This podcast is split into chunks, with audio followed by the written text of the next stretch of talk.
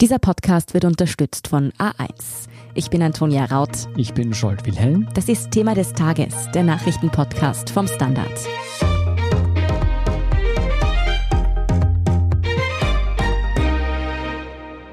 Am 11. September 2001, morgen vor 20 Jahren, starben fast 3000 Menschen bei Terroranschlägen in den USA.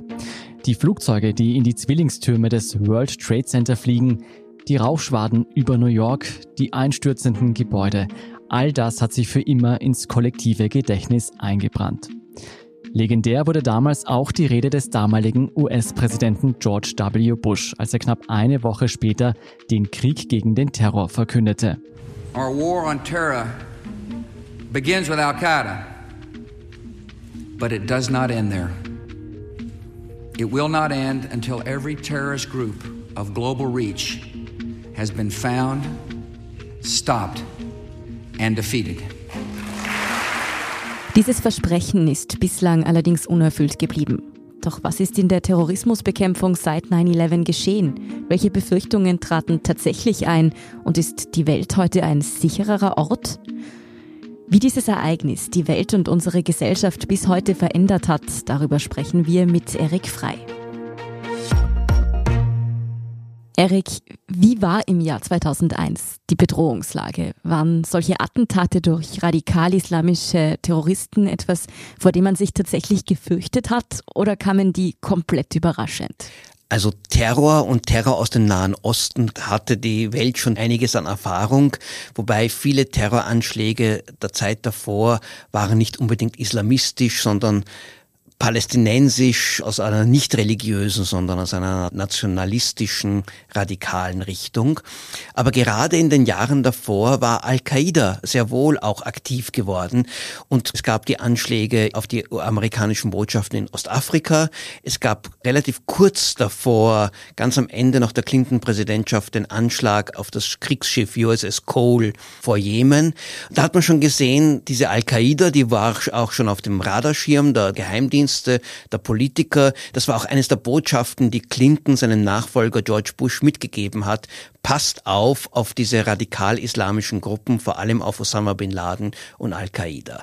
Aber womit man nicht gerechnet hatte, war, dass in den USA ein Anschlag größeren Ausmaße stattfinden kann. Die USA fühlten sich damals noch absolut unverwundbar. Terror fand irgendwo anderswo in der Welt statt, auch wenn er gegen Amerikaner gerichtet war. Und das zweite war das Ausmaß des Anschlags, dass man tatsächlich Flugzeuge in Bomben oder in Raketen verwandelt und damit zwei der größten Wolkenkratzer der Welt zum, Einf zum Einstürzen bringt und damit tausende Menschen auf einen Schlag töten kann. Das war unvorstellbar. Bevor wir über die Folgen sprechen, weil es mir gerade auffällt, hier sitzen drei Generationen, die diesen Anschlag ganz unterschiedlich erlebt haben. Will vielleicht jeder ganz kurz sagen, was seine Erinnerung an diesen Tag war? Ich war damals in den USA, allerdings weit weg von New York, in New Orleans, wo ich damals ein Jahr unterrichtet habe und habe in der Früh Radio gehört und gehört, es ist ein Flugzeug in das World Trade Center hineingeflogen. Und da hat man sich halt gedacht, na ja, ich saß damals noch im Auto, aha, okay, war wahrscheinlich ein Unfall und es brennt. Und Kurz bevor ich aus dem Auto ausgestiegen bin, weil ich da an der Uni angekommen war, kam die Meldung, ein zweites Flugzeug. Und das hat natürlich alles verändert. Ja, also wenn du das so erzählst, da bekomme ich auch noch echt Gänsehaut, muss ich sagen. Mhm. Ich kann mich auch noch erinnern, das war ja in der letzten Klasse meiner Schulzeit und das war wahrscheinlich irgend so ein Nachmittag, an dem ein Nachmittagsunterricht stattgefunden hätte und ich bin aber vom Fernseher hängen geblieben. Und ich erinnere mich noch, als da damals diese Schlagzeile über den Fernseher drüber lief und ich umgeschaltet habe auf ORF1 oder ORF2, wie dann dieses Flugzeug in den zweiten Turm fliegt und mir klar wird und ich glaube auch allen anderen Schülern und Schülerinnen an dem Tag, dass die Welt nicht mehr die gleiche ist und dass sich alles verändern wird und das wirkt bei mir heute ehrlich gesagt immer noch nach.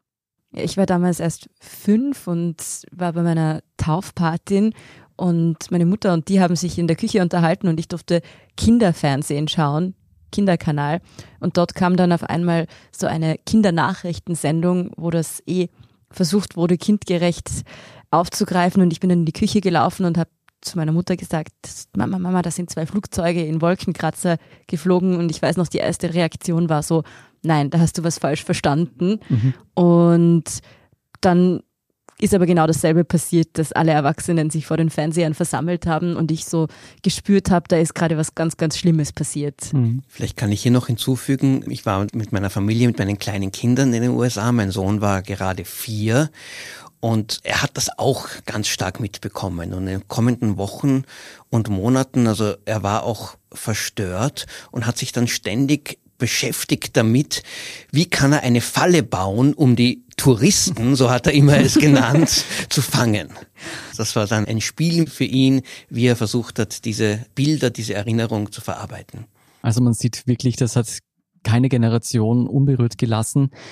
Wie groß war denn die Angst, dass zahlreiche Attentate in dieser Art folgen würden? Die war gewaltig. Man hat irgendwie gedacht, jetzt bricht es los, jetzt kommt es ständig etwas Neues. Und kurz danach gab es ja auch diese Antrax-Giftanschläge, wo Kuverts mit Antraxgift an verschiedene amerikanische Persönlichkeiten geschickt wurden und das noch die Panik noch verstärkt hat. Jeder ging davon aus, das hängt alles irgendwie zusammen, da ist eine große Verschwörung am Werk. Wie das dann immer so ist. Man erwartet, wenn etwas Großes passiert, dann wird das nächste auch gleich folgen. Aber abgesehen von diesen Antragsanschlägen, gab es dann wirklich ähnliche Attentate? Hat sich das bewahrheitet? In den USA nicht mehr. Es gab einzelne Vorfälle. Es gab den versuchten, den berühmten Schuhbomber in einem Flugzeug, der seinen Sprengstoff im Schuh hatte, was ja dazu führt, dass wir heute noch unsere Schuhe ausziehen müssen, wenn wir im Flughafen sind. Es gab in den Jahren darauf in den USA immer wieder Einzelpersonen mit terroristischem Hintergrund. In Europa sehr wohl. Also der nächste ganz große Anschlag war damals in Madrid, ich glaube im Jahr 2004, auf die Vorortezüge bei Madrid mit fast 200 Toten. Also das heißt, die Terrorwelle ging weiter. Man darf aber nicht vergessen, dazwischen war der Einmarsch der USA mit Verbündeten im Irak, der wiederum einen Anstoß, einen Anlass gab für gewisse Gruppen zu sagen, ja, wir haben einen Grund, den Westen zu bekämpfen und wir haben ein Recht, hier Menschen zu töten. Also es fanden sich immer wieder neue Entwicklungen, die auch auf 9-11 zurückgehen, die dann als Quelle für terroristische Gewalt wirkten. Der Schuhbomber ist ein gutes Stichwort. Ja, um solche Attentate zukünftig zu verhindern, wurden ja damals eine Reihe an neuen Sicherheitsstandards eingeführt. Welche konkreten Auswirkungen davon spüren wir denn bis heute noch, abgesehen davon, dass wir uns vielleicht mal die Schuhe ausziehen müssen am Flughafen? Am Flughafen müssen wir die Schuhe ausziehen. Fliegen ist überhaupt mühsamer geworden. Man hat sich aber schon daran gewöhnt. Es kam ja dann irgendwann einmal, gab es eine Vermutung, dass irgendein mutmaßlicher Terrorist versucht hat, zwei Flüssigkeiten zusammenzugeben und damit einen Sprengsatz zu schaffen. Seither darf man keine Flüssigkeiten mehr an Bord nehmen, auch wenn sich das nicht unbedingt als zielführend erwiesen hat und deutlich störender, als wenn man halt die Schuhe einmal ausziehen muss. Aber auch sonst, wo immer wir hinkommen, heute in ein öffentliche Gebäude, bei Veranstaltungen, es gibt Metalldetektoren, die Taschen werden untersucht. Ja, das Sicherheitsbewusstsein ist deutlich gewachsen und die Angst vor Terror ist auch seit 9-11 um ein Vielfaches gewachsen, während es früher eher nur auf bestimmte Gruppen oder bestimmte Einrichtungen irgendwie beschränkt war, ist es heute zu einem weltweiten Gefühl des Risikos geworden. Ja, zu den verbotenen Flüssigkeiten im Flugzeug habe ich ja die Theorie, dass das nur mehr gilt, weil man dann immer ganz teuer Wasser nach den Kontrollen kaufen muss. Aber um es einmal positiv zu sehen, sind denn seit 9-11 durch diese gesteigerten Sicherheitsstandards Flugzeugentführungen und Anschläge in Flugzeugen faktisch unmöglich geworden? Also die Maßnahme, die danach beschlossen wurde, war, die Cockpit-Tür muss verschlossen sein und nicht mehr aufzumachen. Dieser eine Schritt, den man sich vielleicht schon vorher hätte überlegen können, hat eine Flugzeugentführung deutlich schwerer gemacht. Sie finden auch viel weniger statt. Also es gibt fast keine Flugzeugentführungen mehr, zumindest nicht in der westlichen Welt. Faktisch unmöglich vorstellbar sind noch immer Situationen, wo man über Erpressung vielleicht es dann doch gelingt, diese Flugzeugtür zu öffnen.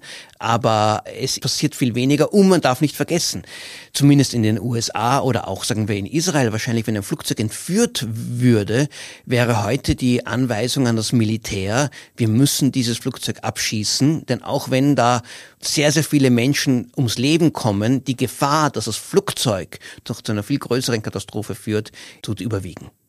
Wir haben schon angesprochen, durch 9-11 wurde auch die staatliche Überwachung stark vorangetrieben. Wie viel Privatsphäre haben uns denn die Anschläge von 9-11 gekostet? Also die Privatsphäre ist seit dem Beginn dieses Jahrtausends deutlich gesunken.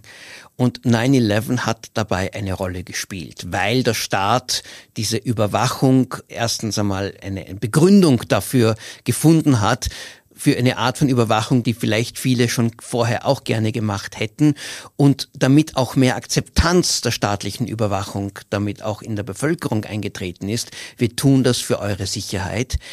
Was man aber nicht vergessen darf, genau gleichzeitig wurden die technischen Möglichkeiten geschaffen, die Überwachung erleichtern. Das war genau, 2001 war genau am Höhepunkt des ersten großen IT-Internet-Booms. Mhm. Und wir Menschen haben auch in den Jahren darauf, dann als die sozialen Medien kamen, also über Google und Facebook und alles andere, auch immer mehr begonnen, eigentlich sich zu offenbaren und auch Sachen öffentlich zu machen und bekannt zu machen. Und diese Mischung aus einem Staat, der sagt, als Schutz vor Terror wollen wir in die Privatsphäre eingreifen und einer Bevölkerung, die zwar noch immer sagt, wir wollen nicht überwacht werden, aber wir geben doch alles bekannt und wir auch in der Hinsicht sorglos geworden sind und einer Technologie, die das alles deutlich vergrößert hat, wo der private Raum deutlich transparenter geworden ist, die Mischung hat zu einer massiven Schrumpfung der Privatsphäre geführt. Gehen wir mal von den Folgen für uns alle zu den politischen Auswirkungen. Der damalige Präsident der USA, George Bush erklärte direkt im Anschluss an die Attentate von 9-11 dem Terrorismus öffentlichkeitswirksam den Krieg. Die USA marschierten daraufhin in Afghanistan und später auch im Irak ein. Kommen denn der Afghanistan-Abzug und die erneute Machtübernahme durch die Taliban jetzt 20 Jahre später faktisch einer Niederlage für die USA gleich. Ist der War on Terror gescheitert? Die Frage stellt sich, ob es je einen erfolgreichen War on Terror hätte geben können. Terrorismus ist nicht eine feindliche Armee, die man in einer Schlacht besiegen kann. Das ist ein Phänomen, es ist ein kriminelles und ein politisches Phänomen, die man nur in ganz verschiedenen Methoden eindämmen kann. Sehr viel Polizeiarbeit und sicher auch gewisse politischen Aktivitäten. Heute Heute ist es deutlich schwerer, einen Terroranschlag zu begehen in dem Ausmaß wie 9-11 oder auch möglicherweise, so wie es in Madrid war, ist schwieriger geworden, weil die Gesellschaft ist vorsichtiger, ist aufmerksamer und auch die staatliche Überwachung ist gestiegen. Die Methoden im Kampf gegen den Terror haben sich gebessert. Dieser Aufruf aber zu sagen, wir erklären den Terror, den Krieg, war ja gemeint, wir erklären dem terroristischen Organisationen den Krieg. Man kann sagen, Al-Qaida wurde zwar in einer traditionellen Form deutlich geschwächt, aber nie völlig zerstört und ist in anderen Teilen der Welt auch wieder auferstanden, hat auch Nachfolger gebracht, so wie den Islamischen Staat, der noch brutaler und zum Teil auch sehr äh, tragischerweise wirkungsvoll war. Und der dritte Teil dieses War on Terrors war, wir bekämpfen die Staaten, die den Terror ermöglichen. Und die gab es ja auch. Das war keine reine Erfindung. Die Taliban in Afghanistan hat tatsächlich Al-Qaida Unterschlupf geboten, auch wenn sie nicht beteiligt waren. Libyens Staatschef Gaddafi hat immer wieder terroristische Organisationen aktiv unterstützt. Und dieser Kampf gegen die Terrorsponsoren, das war eigentlich der große Krieg gegen den Terror, hat einige Erfolge gehabt, ist aber insgesamt, wenn man sich den Aufwand anschaut, an Kosten und auch an Menschenleben, die vor allem von den USA, aber auch von den NATO-Verbündeten betrieben wurde, ist die Bilanz sehr, sehr ernüchternd. Saddam Hussein wurde gestürzt, aber der Irak ist weiterhin kein stabiles Land und wurde ja zur Brutstätte vom Islamischen Staat. In Afghanistan sind die Taliban jetzt zurück, wobei man davon ausgehen kann, sie werden höchstwahrscheinlich keinen Terror mehr unterstützen und sich versuchen, davon möglichst zu distanzieren, weil das wissen sie, das gefährdet ihre Macht am meisten. Und so gesehen kann man nur sagen, der Kampf gegen Terror war in vieler Hinsicht erfolgreich, wenn auch nicht endgültig, weil Terror lässt sich nie endgültig eliminieren. Der Krieg gegen Terror war ein falsches Konzept, das deshalb auch scheitern musste. Ja, dass nicht nur der Krieg gegen den Terror gescheitert ist, sondern auch, dass die Sicherheitskonzepte nicht immer greifen konnten, sieht man ja daran, dass es international zu Anschlägen gekommen ist. Man denke an Madrid, wie du schon gesagt hast, aber auch Paris oder Brüssel. Auf US-Boden kam es aber nicht zu einem vergleichsweise ähnlich tödlichen Anschlag wie damals 9-11. Ist das ein Zufall? Vor 9-11 gab es ja auch praktisch keine Terroranschläge in den USA. Die USA sind ein sehr schweres Land, um von außen einen Terroranschlag zu machen. Das ist einfach zu leicht zu kontrollieren, wer hereinkommt. Also es ist kein Zufall, dass die USA danach wieder relativ verschont geblieben sind. Dazu kommen diese massiven Investitionen in Sicherheit, so das ganze Ministerium für Homeland Security und all die anderen Maßnahmen, die ergriffen wurden. Während Europa ist einfach verwundbarer, auch aufgrund der Migration, die wir in Europa haben, die in Amerika nicht vergleichbar ist. Auch der Anteil an Muslimen in den USA ist geringer und die Grenzen lassen sich in der Hinsicht viel, viel leichter kontrollieren, also wenn es um islamistischen Terror geht. Aber auch in den USA haben wir gesehen, immer wieder, was am schwersten zu verhindern sind, sind diese Anschläge von sogenannten einsamen Wölfen, einzelnen Personen, die sich übers Internet radikalisieren und dann zu einer Waffe greifen und damit einfach dann am Arbeitsplatz oder irgendwo in der Straße oder bei einer Einrichtung beginnen, wahllos auf Menschen zu schießen. Da muss man wieder sagen, da sind die USA besonders verwundbar weil es einfach so viele Waffen gibt und jeder sich eine Waffe, auch eine sehr wirkungsvolle, eine Schusswaffe bis zu halbautomatischen Waffen alles beschaffen kann. Wie die Ereignisse von 9-11 uns auch als Gesellschaft verändert haben und ob die Welt seitdem nun ein sichererer Ort geworden ist, darüber sprechen wir nach einer kurzen Werbepause. Das beste Internet ist das, das einfach immer funktioniert. Das Highspeed-Internet von A1. Schnell, stabil und mit stärkster WLAN-Power. Jetzt mit 100 Euro Bonus inklusive Gratisaktivierung. Jetzt du. Mehr unter a1.net slash Internet. Du kannst alles im 5-Giganetz von A1. Die Ereignisse von 9-11, wir haben ja davor schon darüber gesprochen, wie sie uns individuell in Erinnerung geblieben sind, haben aber auch mit uns als Gesellschaft etwas gemacht. Was denkst du, wie haben die Attentate sich gesellschaftlich niedergeschlagen? Wie haben uns die verändert? Ja, das ist eine sehr schwierige Frage, weil Gesellschaft ist so ein großer Begriff. Mhm. Es sind sicher die Ängste haben sich verändert. Ich glaube nicht, dass die Gesellschaft ängstlicher insgesamt geworden ist. Wobei, wenn ich mir anschaue, wie Eltern heute mit ihren Kindern umgehen im Vergleich zu einer Generation oder zwei Generationen davor, da muss man sagen, ja, die Welt ist so viel sicherer geworden, aber gleichzeitig Straßenverkehr und vieles andere, Kriminalität, aber Eltern sind ängstlicher denn je. Und da hat sicher 9-11 noch etwas beigetragen. Ich meine, wir dürfen nicht vergessen, bis zehn Jahre davor war die Angst vor dem Atomkrieg hervorragende Quelle der Angst. Das spielt keine große Rolle mehr. Es kam der Terrorismus, es kamen neue Ängste dazu, so wie der Klimawandel. Also die Ängstlichkeit ist sicher ein Thema, das sich dann noch verstärkt haben kann. Und einerseits ist das Gefühl der Bedrohung durch Menschen, die anders sind, auch anders aussehen, deutlich gewachsen. Und das haben vor allem dann auch Muslime in den USA, aber auch in Europa zu spüren bekommen. Und das wurde immer wieder verstärkt durch jede neue Welle des Terrors. Gleichzeitig aber gab es da auch eine Gegenreaktion, weil der Antirassismus auch wichtiger geworden ist, als er, sagen wir, im Jahr 2001 war. Und die Anstrengungen, diese Reflexreaktion gegen Menschen mit anderer Hautfarbe, anderer Sprache, dass man dagegen etwas machen muss, wenn man eine anständige, wenn man eine gute Gesellschaft haben möchte, ist, glaube ich, auch gerade bei der Jugend stärker geworden. Also so gesehen hält es sich dann wieder die Waage. Ich glaube nicht, dass insgesamt wir heute, auch wenn es mehr rassistische Vorfälle und mehr vielleicht stärkeren Rassismus in manchen Bereichen gibt, als große Gesellschaft ist weder die USA noch Europa rassistischer geworden, sondern durch diese Pendelbewegung, durch die Gegenreaktion vielleicht sogar weniger. Trotzdem wird dieses Attentat als Beginn eines neuen Zeitalters für die USA angesehen. War es denn der große Angriff auf die Weltmacht, der diese Weltmacht erschüttert hat, wie das damals zum Ausdruck kam? Oder wird der Einfluss von 9-11 auf die USA überschätzt? Nein, das war schon ein ganz, ganz entscheidender Moment für die amerikanische Außenpolitik und auch für den Staat. Es war eine Zäsur. Was man bedenken muss, Zehn Jahre vorher ging der Kalte Krieg zu Ende.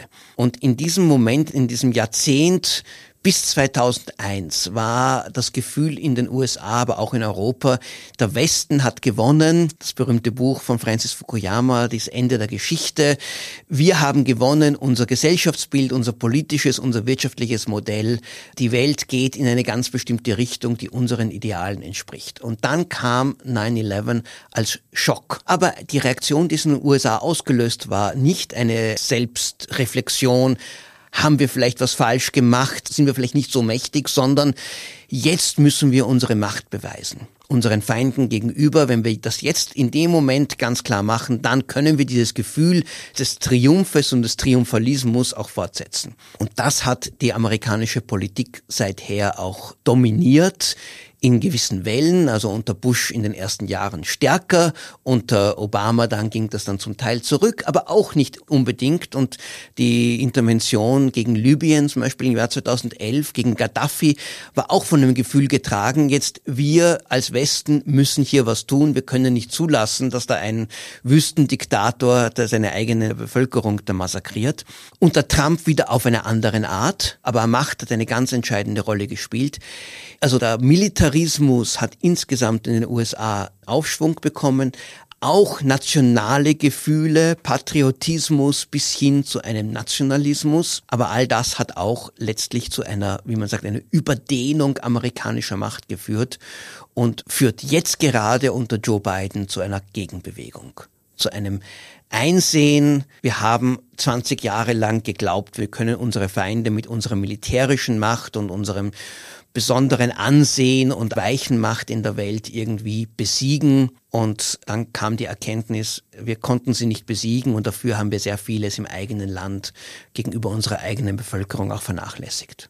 Ja, wenn wir an US-amerikanischen Nationalismus und Patriotismus denken, dann war natürlich Ex-Präsident Donald Trump jemand, der da ganz besonders damit gespielt hat. Sein Wahlslogan lautete ja schon America First. Wäre womöglich auch ein Präsident Donald Trump ohne 9-11 und dieses neu aufgeflammte Gather Around the Flag, dieses Nationalbewusstsein überhaupt möglich gewesen?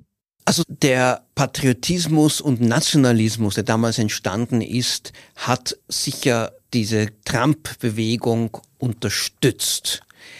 Andererseits die Reaktion von George Bush war damals, wir müssen in die Welt hinausgehen, wir müssen aktiv uns einschalten, wir müssen auch in Länder hineingehen, von denen die meisten Menschen noch nie was gehört haben.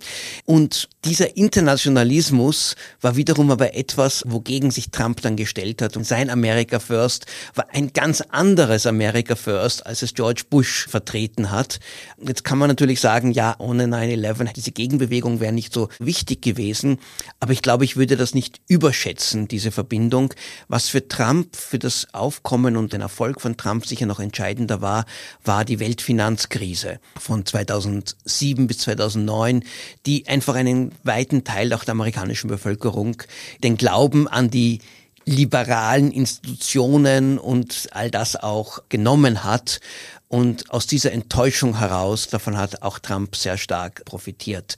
Man könnte auch argumentieren, auch die Weltfinanzkrise hatte mit 9-11 etwas zu tun, aber nur sehr indirekt, weil halt es gewisse Reaktionen gab, die wieder etwas anderes ausgelöst haben. Alles hängt miteinander zusammen, kann man sagen. Bevor wir weiter auf die Folgen eingehen für die USA, an eine Zwischenfrage. Hat denn der Anschlag vom 11. September den Effekt erzielt, den die Terroristen damals verfolgten? Hat er dem radikal-islamischen Terrorismus genützt? Also wenn das konkrete Ziel war, die USA aus dem Nahen Osten herauszubringen, diesen westlichen Einfluss, dann ist es gescheitert, weil mhm. es ja mhm. das ja noch verstärkt hat. Aber Terroristen verfolgen meistens ein noch größeres Ziel. Sie wollen eine Reaktion hervorrufen, eine Überreaktion derer, die getroffen werden, die dann ihnen noch in die Hand spielt, indem sie eigentlich ihnen neuen Zulauf gibt und das wahre Gesicht des Feindes auch zeigt. Und da muss man sagen, da war 9-11 sehr erfolgreich, weil der Krieg im Irak war sicher eines der Wurzeln für das Aufkommen des islamischen Staates mit all seiner radikal islamischen, fundamentalistischen, menschenverachtenden, furchtbaren Ideologie und die Entfremdung zwischen dem Westen und dieser arabischen Welt hat weiter zugenommen. So gesehen glaube ich, dass wenn sich die wenigen Drahtzieher oder die damaligen Al-Qaida-Anhänger, die heute noch leben, fragen, naja, hat es sich ausgezahlt und sie schauen auf die Landkarten, schauen auf die Welt, schauen, wie sich die Welt inzwischen verändert hat, würden sie sagen, eigentlich schon, der Westen ist schwächer geworden und wir haben an Kraft gewonnen. Also hat der Anschlag den USA geschadet? Weniger der Anschlag selbst. Die Tatsache, dass die USA verwundbar waren, ist natürlich ein Schock für viele, aber das konnten die USA in den folgenden Jahren und bis heute eigentlich dann irgendwie abfedern. Kein Mensch glaubt, dass man so leicht einfach hunderte oder tausende Menschen in den USA umbringen kann mit Terroranschlägen. Aber die Reaktionen auf den Anschlag, die eigentlich eine Art von Machtdemonstration war, mit denen George Bush zeigen wollte, wir zeigen euch jetzt, wie mächtig, wie stark wir sind. Die haben den USA in vieler, vieler Hinsicht geschwächt der Irakkrieg, der ja eigentlich gar nicht hätte begonnen werden sollen, weil er auch mit 9-11 nichts zu tun hatte. Aber damals, als die USA in den Irak einmarschiert sind, waren die meisten Amerikaner überzeugt, dass der Sponsor von 9-11 Saddam Hussein war und die meisten Terroristen von damals Iraker, was ja alles nicht gestimmt hat. Aber dieser Irakkrieg hat wirklich die amerikanische Macht eingeschränkt, weil er nicht erfolgreich war, weil sich die USA verzettelt haben, weil sie auch viel zu viel Geld ausgegeben haben, das dann letztlich anderswo gefehlt hat und das Ansehen der USA auch so geschadet haben. Guantanamo, Abu Ghraib, wie hier reagiert wurde, hat die größte Stärke, die die USA doch auch in der Zeit nach dem Kalten Krieg hatten, nämlich doch diesen moralischen Anspruch, bei allen Problemen und Schwächen vertreten die USA liberale Demokratien und kämpfen für die Menschenrechte und sind ein Garantor für Regierungen, die sich gegenüber ihren eigenen Bürgern anständig verhalten, wurde durch diesen Krieg gegen Terror in der Art, wie er ausgeführt wurde, untergraben. Und das Ansehen der USA hat zwar unter Obama dann wieder etwas zugenommen, aber unter Trump ist wieder dramatisch gestiegen und ist nie wieder zu dem zurückgekehrt, was es war. Und ich glaube, man darf nicht vergessen, die wichtigste Trumpfkarte der USA nach 1945 war weniger die militärische oder wirtschaftliche Überlegenheit, sondern das politische Modell, das sie vertreten haben und die moralischen Werte, die doch damit auch für sehr, sehr viele gerade in Europa verbunden waren. Erik, eine der indirekten Folgen dieses Anschlags war, dass die USA ihre Anstrengungen bei der Terrorismusbekämpfung sehr stark auf den islamistischen Terrorismus fokussiert haben. Und Kritiker meinen jetzt, dass die USA deshalb viele Entwicklungen, zum Beispiel den Rechtsnationalismus im eigenen Land, verschlafen haben. Ist das so? Wenn man rechtsnational sagt, dann muss man wieder unterscheiden. Mhm. Geht es hier um wirklichen rechtsradikalen Terror? Der war den amerikanischen Behörden schon so immer wieder bewusst. Ich meine, der schlimmste Terroranschlag, rechtsradikale Terroranschlag war vor 9-11, war unter Clinton, war damals Oklahoma. Oklahoma City.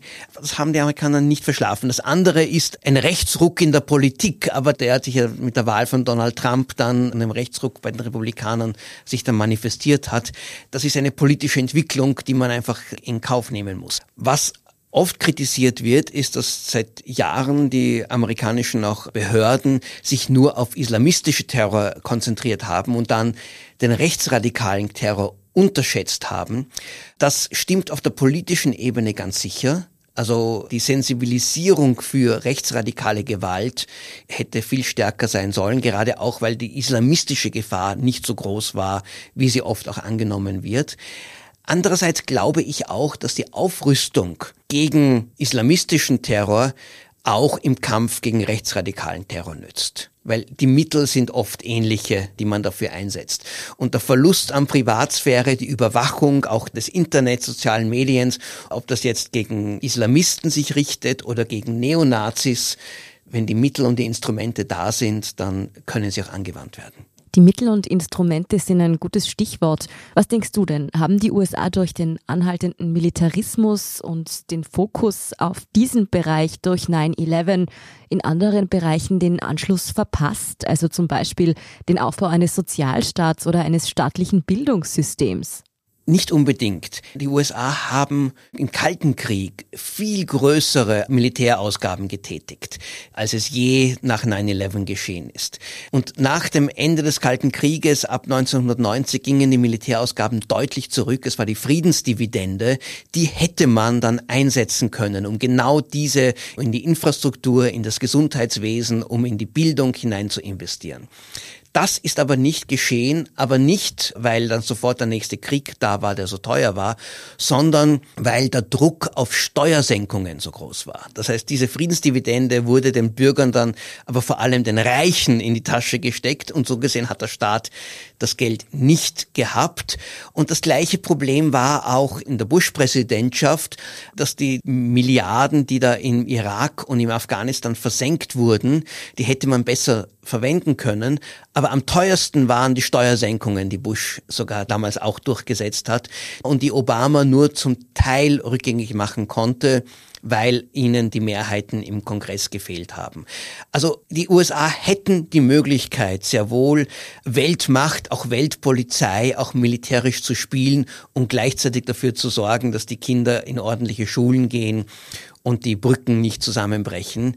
Aber das politische System und der politische Wille steht dem oft im Weg. Dass es da ein Umdenken gibt, das sieht man ja jetzt unter Joe Biden. Das große Thema ist ja jetzt der Aufbau eines Sozialsystems und der Infrastruktur. Erik, rückblickend, gab es ein Ereignis seit 9-11, das die westliche Welt mehr erschüttert oder geprägt hat?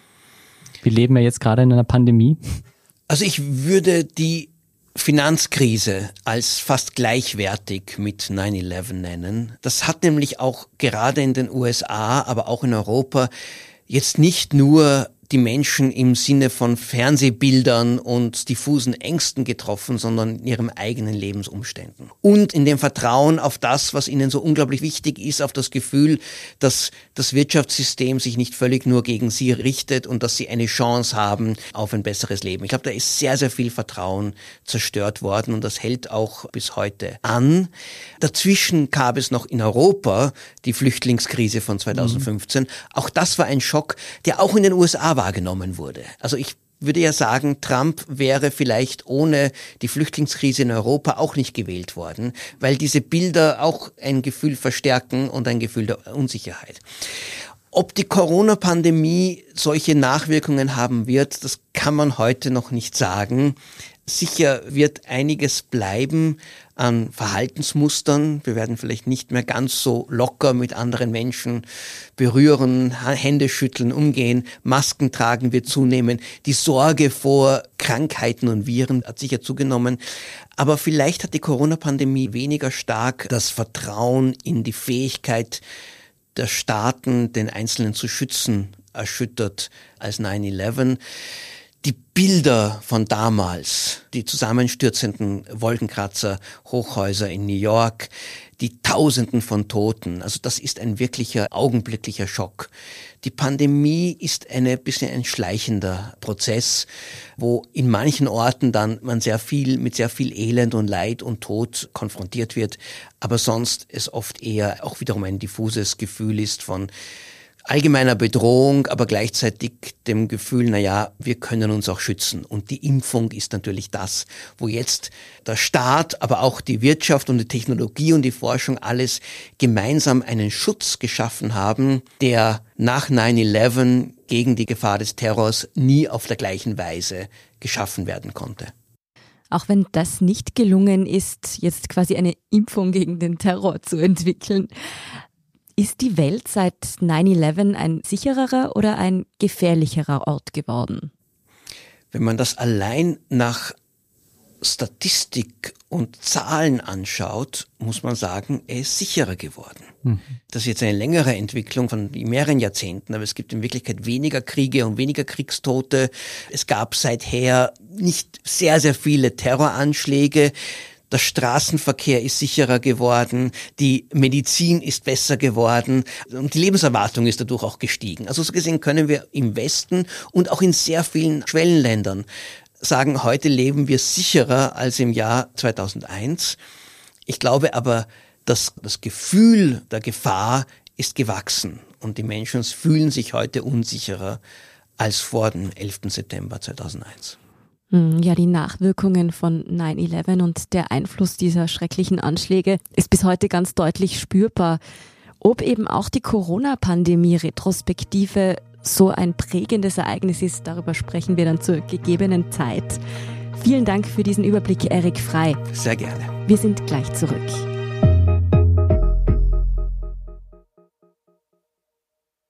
Das beste Internet ist das, das einfach immer funktioniert. Das Highspeed-Internet von A1. Schnell, stabil und mit stärkster WLAN-Power. Jetzt mit 100 Euro Bonus inklusive Gratisaktivierung. Jetzt du. Mehr unter a1.net slash Internet. Du kannst alles im 5-Giganetz von A1. Und hier ist, was Sie heute sonst noch wissen müssen. Erstens, Gesundheitsminister Wolfgang Mückstein kündigte Donnerstagabend weitere Corona-Verschärfungen an. Und zwar, wenn die Auslastung der Intensivbetten über jene 20 Prozent hinausgehen sollte, bis zu der von Bund und Ländern Maßnahmen beschlossen wurden.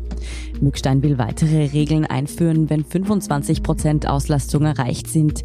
Nicht ausgeschlossen ist für ihn etwa, dass dann auch in der normalen Gastronomie ein Impf- oder Genesenen-Nachweis erforderlich wird und nicht bloß in der Nachtgastronomie. Zweitens, der ehemalige Innenminister und SPÖ-Politiker Kaspar Einem ist 73-jährig überraschend verstorben. Noch vor wenigen Tagen war der prominente Vertreter des linken Parteiflügels beim Forum Alpbach aufgetreten. Einem war verwitwet und Vater eines Sohnes. Politiker unterschiedlicher Couleurs würdigten vor allem seinen Intellekt und seine aufrechte Haltung. Einen Nachruf auf den ehemaligen Innen- und Wissenschaftsminister lesen Sie auf der Standard.at. Und drittens, in Wien steht der europaweit erste große Stadtmarathon seit Ausbruch der Corona-Pandemie an. Am Sonntag geht der Vienna City Marathon über die Bühne. Für die Läufer gelten Sicherheitsmaßnahmen. Alle Teilnehmerinnen und Teilnehmer müssen einen negativen PCR-Test vorweisen. Nach dem Ausfall vergangenes Jahr und der Verschiebung in den September ist es der erste Vienna City Marathon seit 2019. Insgesamt findet die sportliche Massenveranstaltung bereits zum 38. Mal statt. Über dieses Mega-Lauf-Event berichtet dann natürlich auch der Standard live. Sie finden alle Infos dazu, ebenso wie alles weitere zum aktuellen Weltgeschehen auf der Standard.at. Großen Dank all jenen, die uns auf Apple Podcasts oder Spotify folgen, uns eine nette Rezension geschrieben oder eine 5-Sterne-Bewertung gegeben haben. Und ein ganz besonders großes Dankeschön geht an all jene, die unsere Arbeit mit einem Standard-Abo oder einem Premium-Abo über Apple Podcasts unterstützen. Gern auch allen Freundinnen und Freunden weiterempfehlen. Verbesserungsvorschläge und Themenideen schicken Sie uns am besten an podcast.derstandard.at. Ich bin Antonia Raut. Baba und bis zum nächsten Mal.